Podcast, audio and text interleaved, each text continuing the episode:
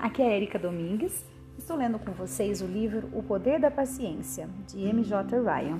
Estamos, vamos iniciar hoje o segundo capítulo, que é Os Dons da Paciência. Então, vamos lá. Se há alguma coisa que dá soberania à alma, é a paciência. Qual era o segredo, dos mestres que realizaram grandes coisas, inspiraram muitas pessoas e ajudaram muitas almas? O segredo deles era a paciência. Quem disse isso é Inayat Khan. Antes de começarmos a aprender qualquer coisa, sempre queremos saber a razão de fazê-lo. Como o aprendizado requer esforço, precisamos saber se valerá a pena despender a energia necessária. Vamos então falar em primeiro lugar das recompensas que podemos obter com o esforço para nos tornarmos pessoas mais pacientes. Então, vamos lá. Paciência gera excelência. Talento significa uma enorme paciência. Quem disse isso? Gustave Flaubert. Muito bem. Entre as muitas coisas que Thomas Edison inventou, talvez a mais conhecida e a mais importante seja a lâmpada. Enquanto lutava para chegar a um resultado, ele dizia: Eu não fracassei 700 vezes. Eu não fracassei nenhuma única vez. Eu consegui provar que essas 700 maneiras não funcionam quando tiver eliminado todas as maneiras que não funcionam, descobrirei a que funcionará. Há anos eu reflito sobre a paciência, mas foi só nos últimos meses que comecei a perceber a relação entre paciência e cultivo da excelência.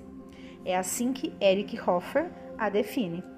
Na essência de cada verdadeiro talento há uma consciência das dificuldades inerentes a qualquer realização e uma certeza de que com persistência e paciência algo importante será realizado.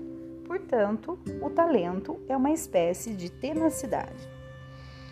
George Louis Leclerc de Buffon estava se referindo à mesma coisa quando escreveu: A genialidade nada mais é do que uma aptidão maior para a paciência. Esses pensadores nos lembram que a genialidade precisa ser cultivada devemos aperfeiçoar um dom repetidamente. Pintar, escrever, entender o funcionamento de um computador, jogar golfe, amar, criar os filhos. Somente com muita dedicação conseguiremos a realização de nosso potencial. E isso só é possível quando temos paciência com o nosso progresso, por mais lento que ele seja. Um estudo recente confirma isso pesquisador da Universidade da Flórida descobriu que, em média, são necessários 10 anos de prática para adquirir a perícia de um especialista. Isso requer muita paciência. Há dois anos, o Instituto Gallup apresentou um estudo pioneiro sobre a excelência. Numa pesquisa com cerca de 2 milhões de entrevistados, o Instituto chegou à conclusão de que as pessoas que se sobressaem conhecem seus pontos fortes e investem neles. Elas não se preocupam em desenvolver seus pontos mais fracos, concentrando esforços em suas aptidões especiais até as terem maximizado. Assim como o vinho, que vai ficando cada vez melhor à medida que envelhece, também a paciência, com o tempo, vai atingindo todo o seu potencial. Praticando-a, podemos oferecer nossa contribuição especial ao mundo e é recebendo o que cada um tem de melhor que o planeta progride. Mas, ó, então lembrando que nós iniciamos o segundo capítulo, onde diz né, a respeito dos dons da paciência, e aí a autora nos coloca é, o, o, o, que, qual vai ser a, recompensa né, em você é, adquirir tal aprendizado. E aí nós já demos o subtítulo A Paciência Gera Excelência e agora é A Paciência nos coloca em harmonia com os ciclos da natureza. A paciência de esperar é possivelmente a maior sabedoria de todas. A sabedoria de plantar uma semente e esperar a árvore dar frutos. Quem disse isso foi John Massanutt. Muito bem, vamos lá. Eu estava trabalhando com uma mulher que passara sua vida perseguindo o sonho americano tinha frequentado uma boa faculdade, arrumado um emprego com um salário excelente e galgado as etapas para um cargo superior. Então, aos quarenta e poucos anos, ela olhou para trás e, ao ver suas realizações, elas lhe pareceram bastante inexpressivas. Nada em sua vida, exceto seu papel de mãe e de esposa, parecia ter qualquer sentido. Ela largou o emprego e veio me procurar para descobrir o que devia fazer. Comecei mostrando-lhe que, assim como todos os seres vivos, as pessoas atravessam estações. A primavera das novas possibilidades, quando tudo aparece excitante e fresco. O verão da realização, quando estamos cheios de energia e criatividade. O outono do desencantamento, quando começamos a perder o interesse. E o inverno do descontentamento, quando nos sentimos vazios, com medo de ter perdido o entusiasmo pela vida. Ela estava no inverno. Esse é um processo natural que todos nós vivenciamos, mas por estarmos tão acostumados a nos dissociarmos da natureza, não percebemos esse ciclo. Por isso, tentamos permanecer sempre no verão e recorremos a medicamentos, distrações ou a qualquer outro recurso que possa nos impedir de entrar no outono ou no inverno.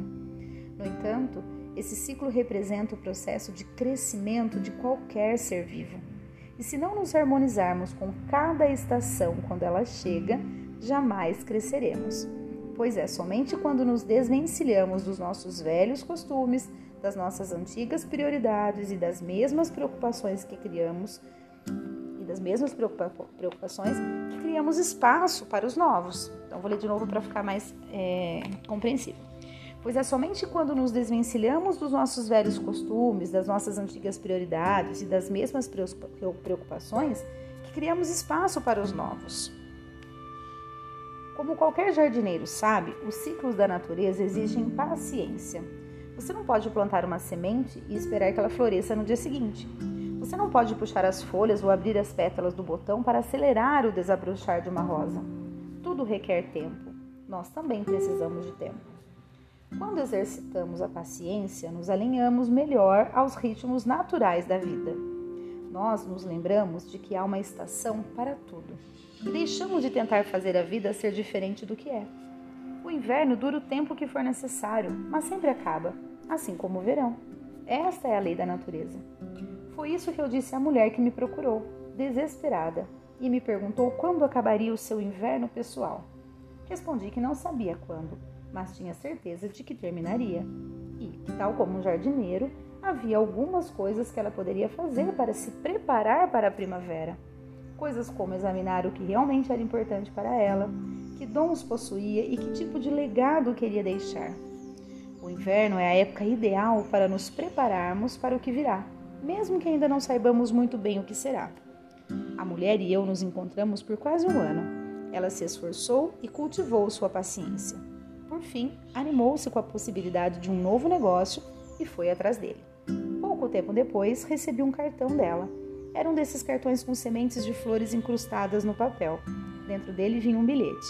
Obrigada por ter me ajudado a manter a fé de que a primavera chegaria novamente. Essas sementes representam aquelas que você me ajudou a descobrir quando parecia não haver nenhuma. Nós somos sistemas vivos, parte da natureza e tão sujeitos a seus ciclos quanto o carvalho mais majestoso ou o menor inseto. A paciência nos ajuda a sentir essa relação. Gente, que áudio lindo eu achei. Lindo, lindo, lindo. É, eu vou fazer um comentário aqui. Quando ela fala a respeito de nos harmonizarmos com cada estação, é, eu me lembrei de uma coisa. Às vezes tem gente que fala, ai, eu não gosto do inverno, ai, eu não gosto do verão, ai, eu prefiro o inverno, ai, eu prefiro o verão. E eu sempre me coloco assim, me, me vejo pensando, qual que eu gosto mais? Parece que não tem um que eu gosto mais, eu gosto dos dois, sabe? Porque eu acho que a gente tem que aproveitar cada estação. Eu já dizia isso para o meu companheiro. A gente, eh, não tem como a gente pular o inverno, por exemplo, que ele não gostava de frio tem como pular o inverno, ele vai acontecer. Então é mais fácil a gente se adaptar, a gente viver essa estação, aproveitar o que ela nos traz de melhor, né, do que simplesmente ficar indo contra algo que é da natureza, ou seja, que é que não vai mudar. Então nós temos isso dentro da gente também. Nós também temos etapas na vida de que não tem como pular, até porque não devemos pular nenhuma fase para que a gente possa crescer e aprender. Sem uma fase a gente não compreende a outra? Então é muito importante que a gente realmente saiba praticar a paciência para passar por todas as fases que a gente precisa, para conseguir realmente enxergar o belo, né, da vida, que muitas vezes a gente só enxerga o outro lado. Que lindo. Bom, deu 10 minutos de áudio dessa vez. então desejo excelentes reflexões. Um abraço a todos e até o nosso próximo áudio.